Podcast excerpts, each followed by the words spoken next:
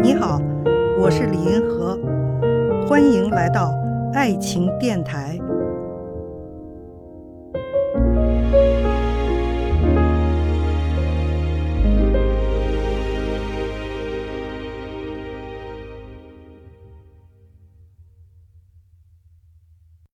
有一位听众提了这么一个问题哈、就说不愿意公开的恋爱关系靠谱吗？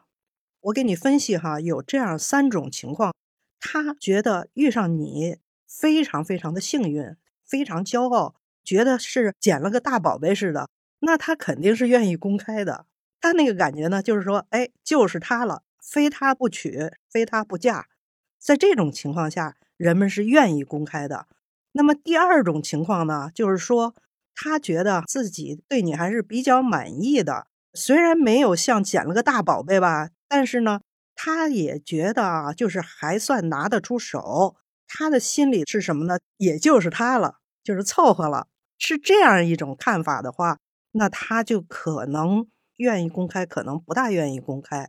那第三种情况呢，就是他觉得很委屈、很丢人，跟你交朋友，觉得完全拿不出手。如果说我把我们的恋情公开的话，就很跌价，或者说呢，也许是他还不能最后下定决心，还想再接触一段时间。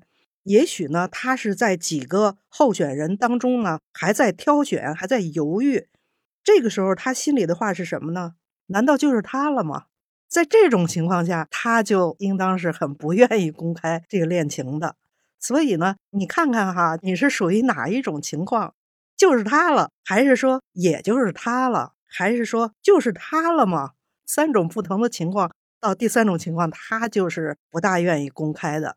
你来比照一下哈，你就知道你和他的关系或他对你的看法现在处在哪个阶段。看见爱，感受爱，遇到爱。我是李银河，我们下期再见。